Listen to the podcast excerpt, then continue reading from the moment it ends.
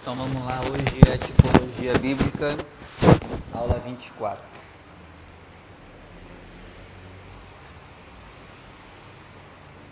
O que, é tipologia?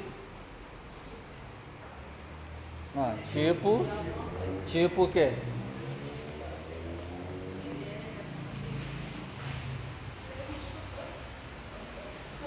O que, que é tipologia? Tipologia é. Hã?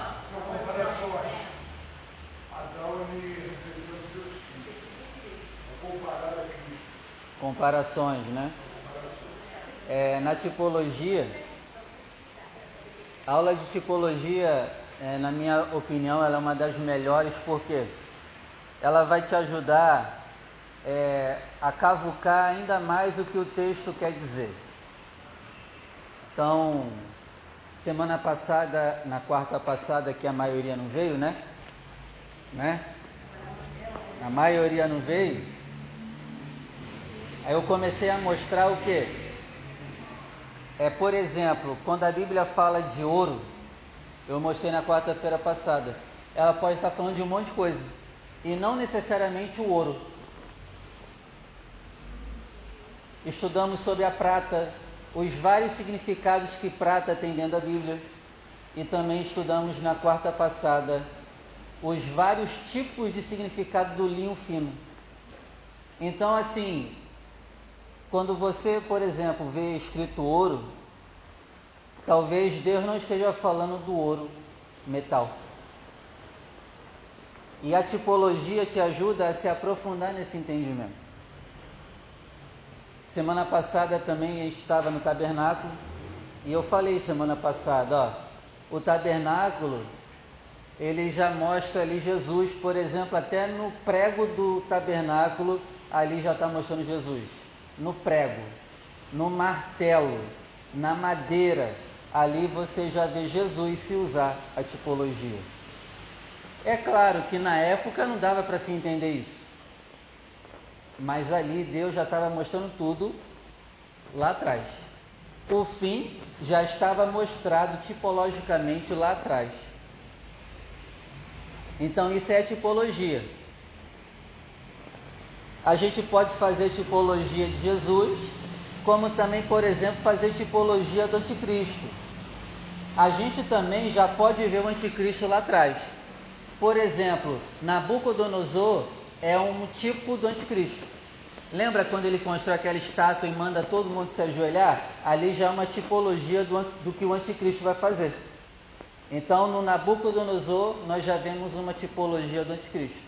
Então a gente pode fazer tipologia com tudo, com qualquer coisa, e não só necessariamente fazer tipologia com Cristo. A gente pode fazer com várias outras pessoas. José é um tipo de Jesus. A história de José, se você usar tipologia, você pode ver ali Jesus. Você nem vê mais José. A história de José, mas no final você não vê ele. Você vê Jesus. Tudo. Por isso que tudo lá atrás já avisava o que ia acontecer. Então a tipologia ela abre o teu entendimento profundamente. E a aula de hoje vai falar dos móveis do tabernáculo. Os móveis do tabernáculo também já são, já é uma pregação para nós. Então, o tabernáculo que Moisés construiu, ele, ele era dividido em quantas partes? Três. Hã? Três? Ou quatro? Ou cinco? Três?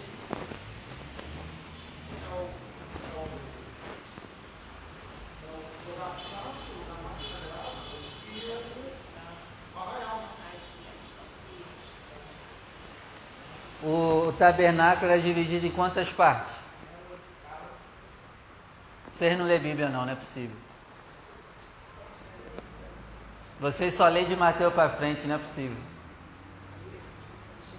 O desenho do tabernáculo é dividido em quantas partes? Três, gente. Quais são as três partes do tabernáculo? Os três nomes? Não. Sim, já falou dois. Lugar santo e santo santo. Qual é o outro? Santíssimo. Não, já é o lugar santo dos santos, já é o Santíssimo.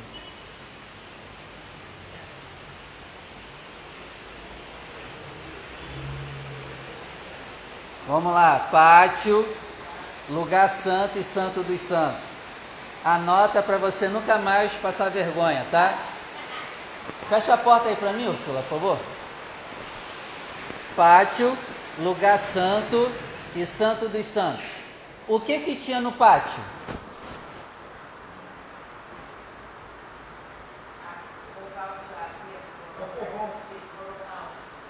Hã? Mais o quê? Hã?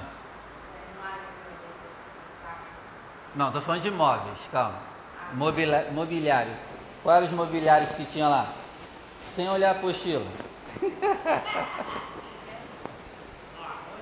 O que que tinha no pátio? Meu Deus, gente, não é possível. Sim, claro, os móveis tinha. Dá nome aos boi. Então vamos lá. Eu vou fingir que você sabe. É, o que que tinha no pátio? Anota para não passar de novo vergonha. O altar. O altar de sacrifício. E a pia. Anota para não passar vergonha depois. é verdade, ó o altar de sacrifício e a pia. Então no pátio tinha essas duas coisas. E no lugar santo tinha o quê? Hã? Sim, mas vamos falar de mobiliário, dos móveis. Como eu sei que você já sabe, eu já vou falar logo, né? Eu sei que vocês sabem. Hã? Você sabe, quer falar? Vai, pode falar. Hã? Passagem?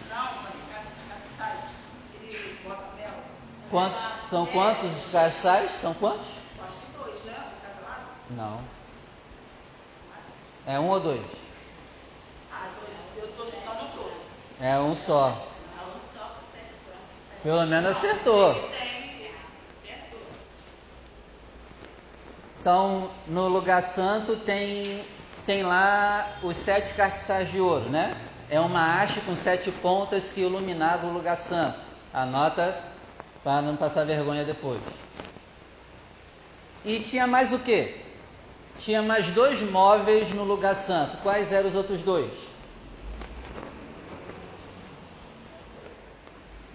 Vamos lá, gente. Vamos participar da aula, gente. Mesa do quê? A mesa dos pães. Acertou, a mesa dos pães. E tinha outra mesa. Que era para quê? Como eu sei que você já sabe, eu vou falar, né? O altar do incenso. Era uma mesa para incenso, uma mesa para colocar os pães e os sete castiçais de ouro.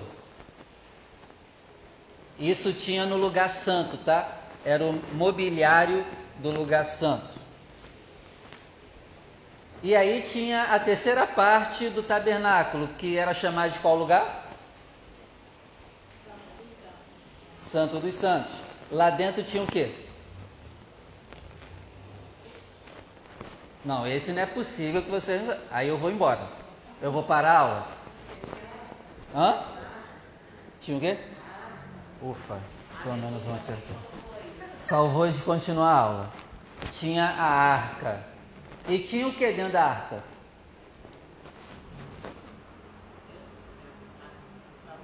Vocês leem a Bíblia? Vocês leem a Bíblia? Estou falando sério. Vocês leem a Bíblia? O que que tinha dentro da arca? Gente, não é possível. Ah, mas o que? Acertou já. A tábua dos dez mandamentos.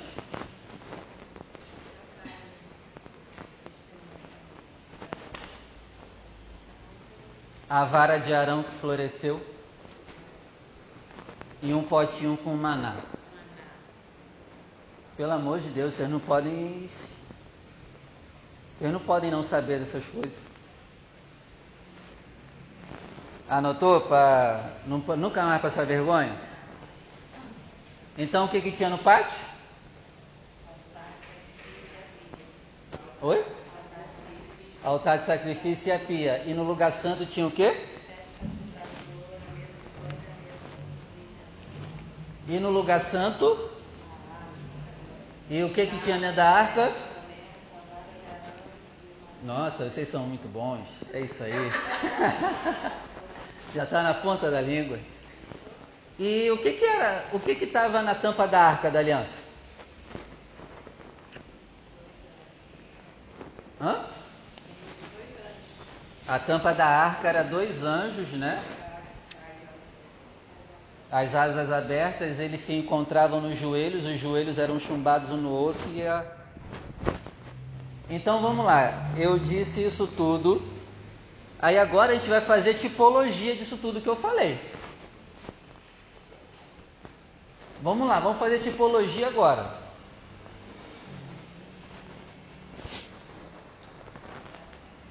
Então vamos lá, vamos fazer tipologia do altar de sacrifício. Ah, mas antes lembrando,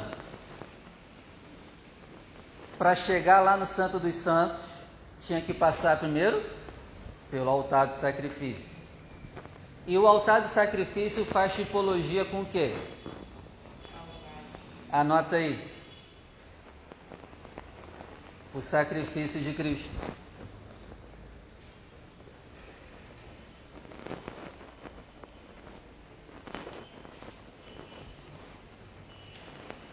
E também faz tipologia com o que Jesus disse assim, ó: aquele que não renunciar a tudo quanto tem não pode ser meu discípulo.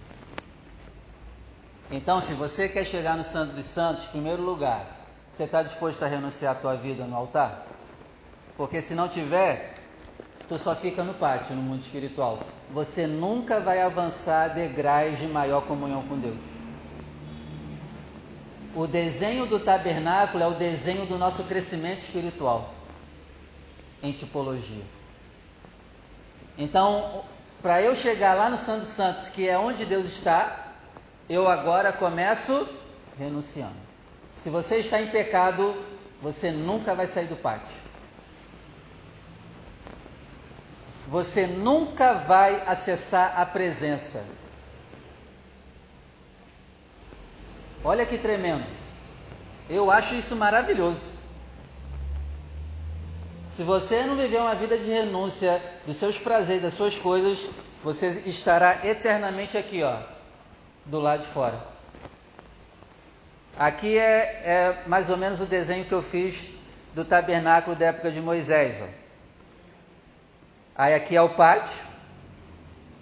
Aqui ficava o altar de sacrifício, a pia onde os sacerdotes se lavavam para poder passar o primeiro véu e entrar no lugar santo e por último entrarem aqui. Então a maioria dos cristãos, entre aspas, eles estão aqui, ó, e nunca vão sair daqui. Tá entendendo? Exame, ó, isso aqui vai te ajudar a você ver onde você está. A maioria está aqui. E viverá eternamente andando por aqui, ó. Nunca vai entrar aqui. E pior ainda, pouquíssimos vão chegar aqui. Então, se você está em pecado hoje, se você vive a vida errada, nem aqui você chegou, porque você não renuncia, você está por aqui, ó, ou até do lado de fora. Nem no pátio chega. Então, eu entro pela porta, né, o caminho, aí chego aqui e me deparo com o altar. Tenho que renunciar. Renunciou? Parabéns. Agora você está apto para passar na pia. Aqui os sacerdotes se lavavam, tomavam banho para poder entrar, batizar nas águas. Quem crê e for batizado será entrará no Santo dos Santos quem crê e for batizado. Quem crê e for batizado terá a oportunidade de chegar aqui. Então, só passa pelo primeiro véu quem batizou nas águas. Mas, ó, quem é que pode batizar? Quem primeiro quer renunciar. Se você não quer renunciar, não desça as águas, porque senão você só vai sair um pecador molhado. Se você não tiver decidido a querer mudar de vida, nem se batiza, porque não vai adiantar. Porque primeiro é renúncia, depois batiza. Pastor, eu estou disposto a renunciar, eu quero viver para Deus. Aí batiza. Deu para entender? Mesmo em pecado, mesmo vacilando, mas você decidiu, eu quero mudar? Beleza. Renuncia primeiro, batiza depois. Batizou, você cresce mais um degrau espiritual. Agora você entra no lugar santo. Agora você começa a ser santo. E aqui já são pouquíssimos que chegam aqui. A maioria está daqui para o lado de fora. Pouquíssimos passam aqui, pouquíssimos passam aqui, pouquíssimos entram aqui e aqui piorou. Então a pessoa entrou aqui, vamos lá. Dentro do lugar santo tinha os sete cartiçais de ouro. Isso simboliza o quê? Quando você se batiza depois de ter renunciado, agora você passa a ser luz. Você agora é luz. Você agora tem o Espírito Santo. Entendeu? Aqui dentro também tinha a mesa dos pães. Isso aqui simboliza o quê? Agora você faz parte do corpo, agora você come da mesa do Senhor. Você participa da Santa Ceia agora. E aí depois tem o altar do incenso. O incenso na Bíblia é uma tipologia de quê? Você lembra? A Bíblia compara o incenso ao quê? Oração. Ah, agora você tem uma vida de oração. Eu te pergunto, como está a tua vida de oração hoje? Você ora pelo menos uma hora por dia? Você gasta tempo com oração todos os dias da sua vida? Porque se você não tem vida de oração, você não está aqui. Tu está do lado de fora ainda. Quem não tem vida de oração não está aqui. Porque o que, que o sacerdote fazia para poder entrar aqui? Ele pegava um incensário lá, começava a balançar, e aí quando é que ele percebia que era hora de poder entrar no Santo dos Santos? Quando aquela fumaça que ele fazia, ele não se via mais. Era a hora que ele sabia de que ele poderia entrar no Santo dos Santos. Ele balançava tanto o incensário, ele não se via mais. Aí ele sabia, pô, agora é a hora de eu entrar. Então isso faz tipologia com o quê? você tem que ter uma vida de oração e essa vida de oração fazer você morrer para ti mesmo. Quando você morre para ti mesmo, aí você acessa vida eterna.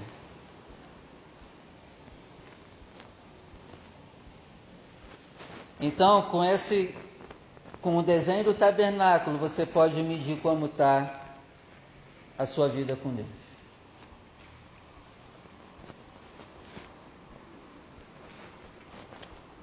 Deu para entender? A caminhada é grande, né? O sacerdote, no caso, era uma pessoa que entrava na, na parte superior, né? No caso, é mais fácil um que está no ar, que está indo do lado de fora entrar no meio, de que o sacerdote está dentro. Pode ser. Porque estar dentro não é garantia também de nada.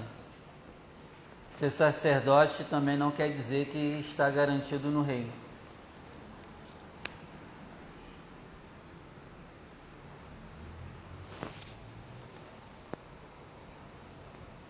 Então, deu para ver? Aprendeu?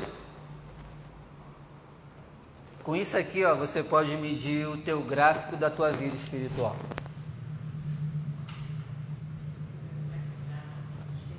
E lembre-se, tá? Chegou aqui, tem como regressar também. Não é porque chegou aqui está garantido, tá? Pode voltar tudo de novo. E aí tem que começar tudo de novo. O difícil É perseverar. Porque dá, chegando aqui dá para voltar tudo de novo. E aí vai ter que começar tudo de novo. Então, a cada pecado que você cai, você volta aqui para fora. E tem gente que é, se diz crente e vive eternamente sempre recomeçando. Está sempre começando de novo.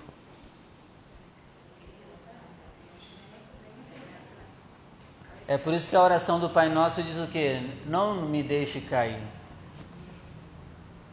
Não nos deixe cair. Livra-nos do mal, porque senão a gente sai tudo de novo. Eu sou testemunho como bispo universal, ele passa na, na televisão. Era do tempo como era, ele era uma miniatura. Ele, ele era bispo, agora ele está se considerando um pastor. E lá onde eles fizeram em São Paulo, o templo lá, eu vi ele com o modelo levando a arca. Eu vi. E nada, e eu, eu não tô, entendendo. e quando eu vejo a televisão, eu fico assim na cabeça, ué, esse cara não era bispo? Sabe? É como se fosse esquecer. Ele fez isso tudo para não ter que sair da igreja. Porque nessa vida, acho que tem um outono que tem para você contornar, levar a palavra do Senhor, né? Aí você tem que contornar, fazer uma viagem para não ser. Não, acho que o tempo. É, o povo judeu chama o povo judeu chama essa primeira parte, sabe de quê? Caminho. O povo judeu chama a segunda parte do tabernáculo de verdade. E o povo judeu chama a terceira parte do tabernáculo de vida. Caminho, verdade. Quem falou isso? E ele falou para quem? Para o povo judeu. Ele pregava para o povo judeu e quando ele disse: Eu sou o caminho, caminho, verdade e a vida, o povo judeu entendeu o que? Ah, ele é o caminho para a presença de Deus. Então, muita coisa você só vai entender no profundo que Jesus falou se estudar a cultura judaica. Porque quando ele disse eu sou o caminho, a verdade e a vida, ele estava falando em tipologia. Eu sou o tabernáculo. Eu levo vocês até o lugar mais sagrado. Se não for por mim, vocês não chegam aqui. E outra coisa, tá? Para chegar aqui precisa de nossos esforços. Porém, quando chegar aqui, não se glorie achando que foi só pela tua força que você chegou aqui. Porque se não fosse por ele ter sido sacrificado aqui, a gente não teria chego aqui. Então não te ensoberbeças também. Amém? Jesus também disse em João 10, né, que o ladrão não entra pela porta. E quando ele usou essa expressão não entra pela porta, ele estava em mente isso aqui, ó. Até porque antes de chegar no pátio tinha uma porta que impedia a entrada no pátio, tinha que passar por essa porta. E ele disse que o ladrão e salteador pula o muro. E ele estava em mente o quê? Pula o muro do tabernáculo. E ele estava dizendo o quê? Tem pessoas que tentam chegar aqui pulando o muro. Não vão chegar. Tem gente que tenta chegar aqui na comunhão com Deus do seu jeito e da sua maneira. E no final de tudo não vão conseguir chegar aqui. Não tem aquela expressão: entrarão na cidade pela porta? Na cidade santa pela porta? Isso quer dizer o quê? Vai entrar do jeito certo. Porque tem gente que está tentando entrar na comunhão com Deus pulando o muro, vivendo uma vida do seu jeito, da sua maneira, e achando que no final vai chegar lá. Mas só vai chegar lá quem passar por esse processo aqui que já foi determinado. Amém? Alguma dúvida até aqui? Tranquilo? Nenhuma pergunta? Vocês nunca perguntam nada? Deu para entender? Então você nunca mais vai ver o tabernáculo do mesmo jeito. Você pode. Ó, eu te falei que o tabernáculo representa o nosso crescimento espiritual. Mas o, taberná... o desenho do tabernáculo também, segundo o povo judeu, representa representa a terra, o mar e o céu. A primeira parte do tabernáculo, para o povo judeu também, representa a terra. Você vai ter que passar pela terra para poder chegar até aqui. A segunda parte do tabernáculo para o povo judeu representa o mar. Você vai ter que passar pelo mar para poder chegar à presença de Deus. Isso quer dizer o quê? Você vai ter que viver uma vida terrena de acordo com a vontade de Deus. E você depois vai entrar no mar. O mar representa o quê? Você não tem chão firme. E aqui representa o quê? Fé. Você vai ter que viver pela fé, andar sobre as águas, para poder assim poder acessar aqui. Então você tem que viver uma vida terrena normal, mas uma vida santificada, também viver pela fé, porque sem fé é impossível chegar aqui. E fé é andar sobre as águas. Tá dando para entender? Aqui, cara, abre o leque para um monte de coisa. Dá para tirar um monte de pregação daqui, ó. Aqui dá para tirar um ano de pregação direto na igreja. Só pregando sobre isso aqui. Se você usar tipologia no tabernáculo, você vai descobrir coisas que você nunca imaginou saber. Também o tabernáculo, o desenho do tabernáculo, ele representa o desenho do corpo humano. O tabernáculo também ele representa o corpo humano, anota aí.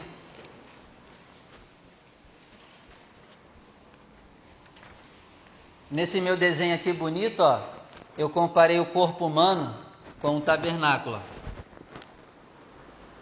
As três partes do tabernáculo representam as três partes do corpo humano.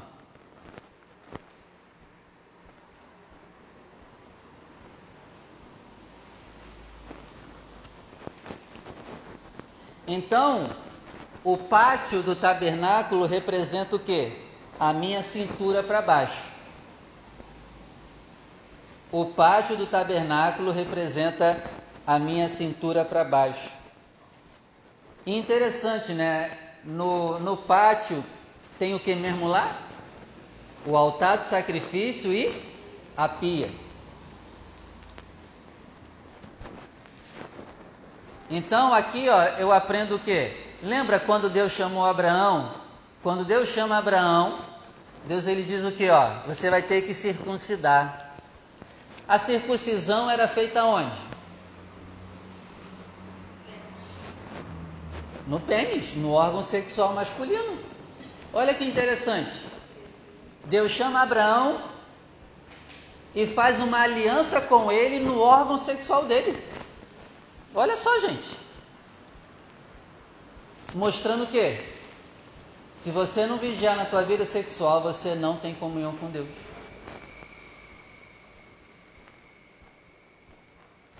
E é por isso que muita gente está no pátio, porque vive uma vida sexual depravada. Não consegue avançar. Ó, não consegue crescer. Porque está em pecados sexuais. Não tem santidade da cintura para baixo. Tem uma vida sexual errada. Usa os joelhos para adorar outros deuses e usa os pés para andarem em caminhos tortuosos. Nunca alcançarão o caminho à vida renúncia. Não é à toa que o pátio nos ensina renúncia. Renunciar a outros deuses, renunciar à vida sexual errada. Amém? Continua? Acho que agora o pessoal não gostou muito não. Quando eu entrei agora, né, tudo bem?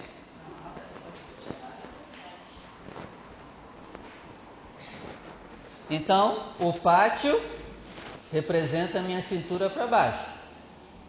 Agora você tem uma aliança com Deus no teu órgão sexual. Então, o cara não vai colocar o negocinho dele onde ele bem entende. É. E a mulher não vai abrir o negocinho dela para quem ela bem entender. Porque agora há uma aliança. Amém? Há uma aliança. E quem tem uma vida sexual errada, isso torna a pessoa impossível de acessar lá em cima. Tem um, eu adoro um versículo lá em Osés que diz assim, ó, o meu, deixa eu lembrar aqui, o meu povo não consegue voltar para mim, lembrei, porque um espírito de prostituição está no meio deles, diz o Senhor. Eles não conseguem voltar para mim. Então, se você vive uma prática sexual errada que a Bíblia condena, condena, se você vive na prática da masturbação, você nunca vai ter comunhão com Deus. Nunca. Você pode conhecer, você pode conhecer na Bíblia, pode ler, mas você nunca vai acessar a presença. Nunca. Impossibilita. Casal que mora junto sem se casar.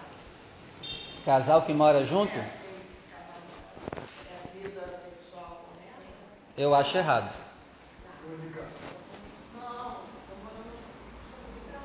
Hã? Só amiga, né? Só morando junto. Não, mas eu acho errado.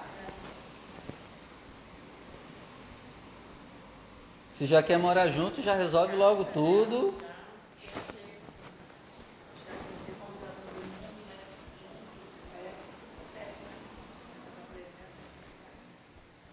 Então, vida sexual errada me atrapalha de acessar a santidade, porque o próximo passo é o lugar santo. E para chegar nesse lugar santo, eu tenho que controlar o pintinho. É. É, gente. Aqui é todo mundo adulto. E a mulher tem que controlar o negocinho dela. Senão não vai acessar. Não vai. Porque tem gente que pensa que santificação é só no campo das emoções e sentimento.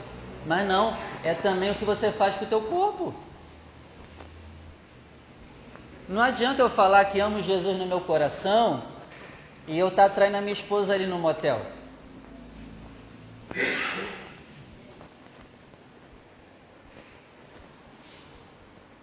Então prova essa santidade com a tua conduta de vida sexual. Prova que é santo. Então vencemos essa etapa. Quem conseguiu vencer essa etapa, né?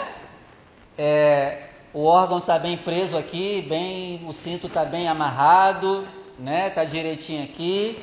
Não vive por isso aqui. É, sabe se controlar bem? Parabéns. Subiu de nível. Subiu de nível. E aqui fica mais difícil. Controlar o pitinho é fácil, difícil é controlar o coração agora. Agora chegou no nível. Porque tem gente assim: não, pastor, eu sou santo sexualmente. Amém. É tua obrigação. Mas e aqui? Agora chegando no lugar santo. O lugar santo comparado ao corpo humano é a parte aqui, ó.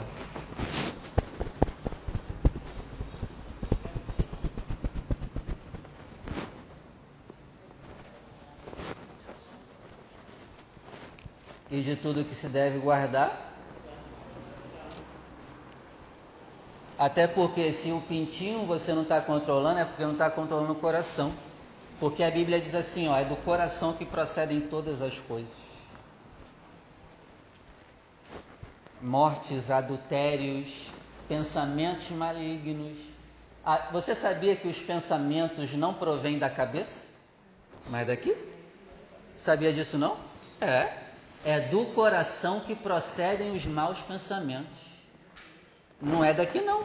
É daqui, nasce daqui e vem para cá, nasce daqui e desce para cá. É, é daqui que controla tudo. É aqui que controla tudo. Por que, que eu não controlo o meu órgão sexual? Porque aqui não está sendo controlado, porque é aqui que comanda tudo. Gente, o coração é o comandante supremo do corpo. Por isso que a Bíblia diz: de tudo você tem que guardar, não é o pintinho.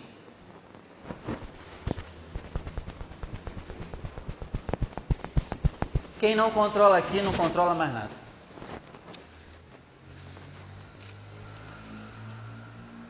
Deu para entender?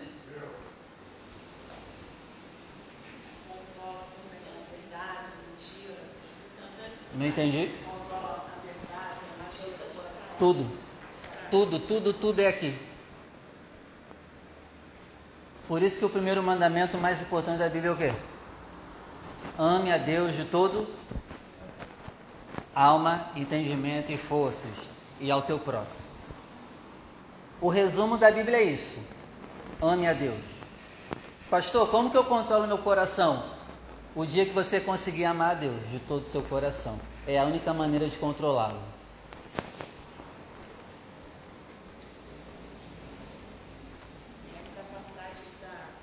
E se você não controla o teu coração, não adianta fazer nada, porque não vai adiantar. Se, se eu tiver morto na minha paixão, é, Paixão por quem? terrestre. Estiver morto, É, é, e não tiver conhecido Cristo, eu posso ser, meu coração pode ser apagado. apanhado por quem? Não tenho paixão. Ah, não conhece Cristo. Não, tô, não conheço, assim, é, tenente, né, é, tenente não, nas orações e coisa e tal. O conhecimento é por aí, nas orações. Não tenho paixão, estou morto, estou no sono. De repente, eu acordo, me vejo numa situação que eu não, do dia, por exemplo, eu fui do dia à noite, não tive nada errado. A minha cabeça, fui dormir leve. Meu, quando eu, eu acordo, meu coração, meu, meu corpo está tá numa transição de, de movimentos que não repercute ao meu mal, mal viver do dia à noite, naquele dia, ou antes ou depois, entendeu? E paixão também. Aí, Eu não estou entendendo nada, irmão. é Desculpa. dormindo. Aí, eu, durante o meu dia, foi normal. Não tive. Eu posso ser apanhado. Não estou entendendo. Ele, falou seguinte, ele teve aquele dia controlado, bem, mas ele não conhece Deus nem nada, não teve uma boa cultura naquele momento, de repente, pá. Uma pessoa normal. Aí de repente mesmo. De repente- de repente morre. O teu corpo está se mexendo normal. Você fala, que isso? Mas o corpo se mexendo dá detalhe, dá detalhe, dá nome aos bois. Você, acordou com um negócio grande. É isso? Não, já. Ah, então dá nome ao boi, que eu não estou entendendo. É o que que é, cara? Dá nome ao boi.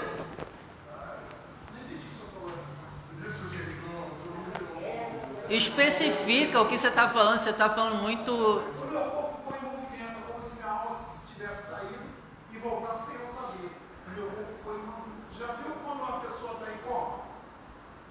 A coma é quando volta, de repente, você perdeu algum, algum, algum movimento. Ah, Aí você, só se o médico falar, se você está me ouvindo, você pisca o olho. Aí o cara vai entender que esse é o projeto de, de, de, de coisa, ele vai piscar, se ele ouvir. mas, o, mas onde você quer chegar com o coração? Onde que você quer chegar com isso para falar do coração? O que você quer dizer? Controle de forma, forma errada, entendeu? Eu não estou entendendo. Desculpe, irmão. Isso eu trabalho, entendeu?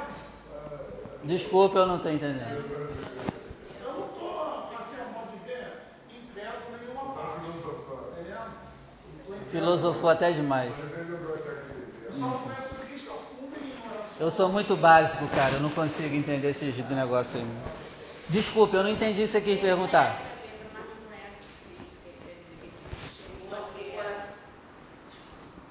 Foi mal, eu não entendi. É, até me perdi onde eu estava. O que, que eu estou fazendo? E o que, que eu estou fazendo aqui? Eu não entendi.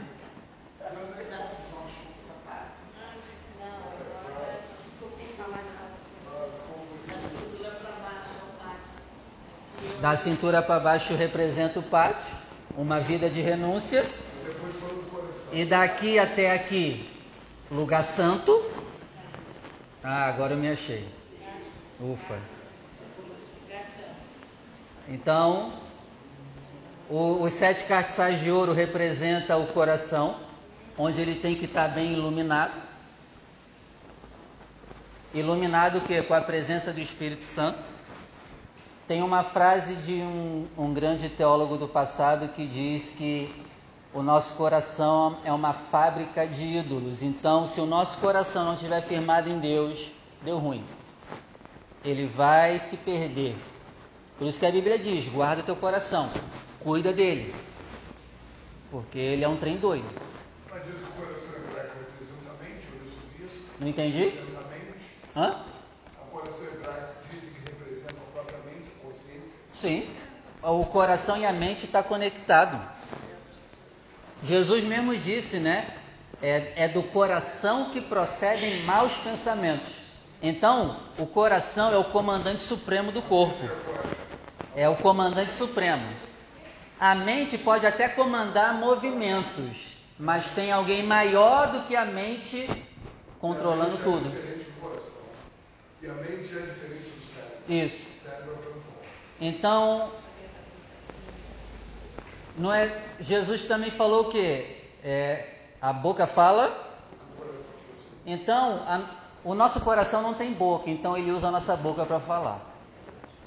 O nosso coração não tem mente, então ele usa a mente para pensar. O coração não tem mãos e pés, então ele vai usar mãos e pés para fazer o que ele quer.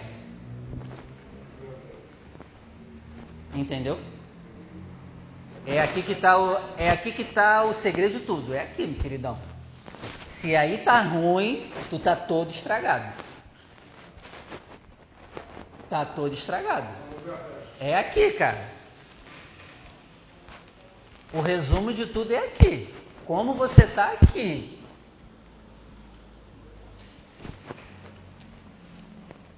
Então, nessa parte aqui, né, da cintura até o pescoço, representa o lugar santo.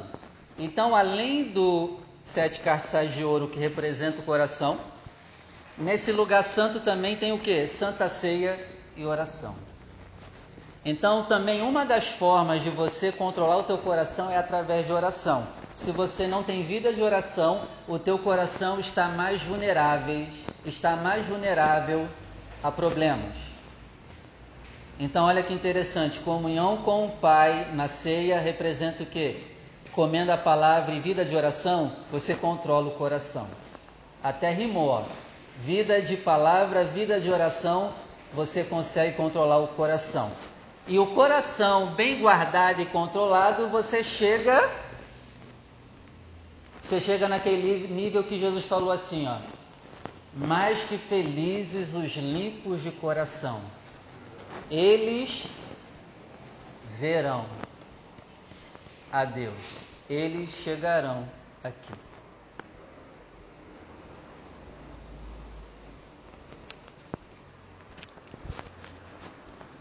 Bem-aventurado quem é limpo de coração. A nossa maior meta como cristão não deve ser outra coisa a não ser chegar no nível de ter o coração limpo. Só quem tem coração limpo verá a Deus. Amém? Alguma pergunta? Tudo certo? Vamos encerrar por aqui. E aí, falei bastante hoje, Marcelo, tá bom? Ou quer, quer mais? Quer mais? Ah, não, tá bom, né? Então, tá bom, obrigado. Obrigado. 23 e 23, foi a parte passada. É, vocês querem todas as aulas, né? É isso aí. Ó, vocês não choram não, tá? Quando eu reprovar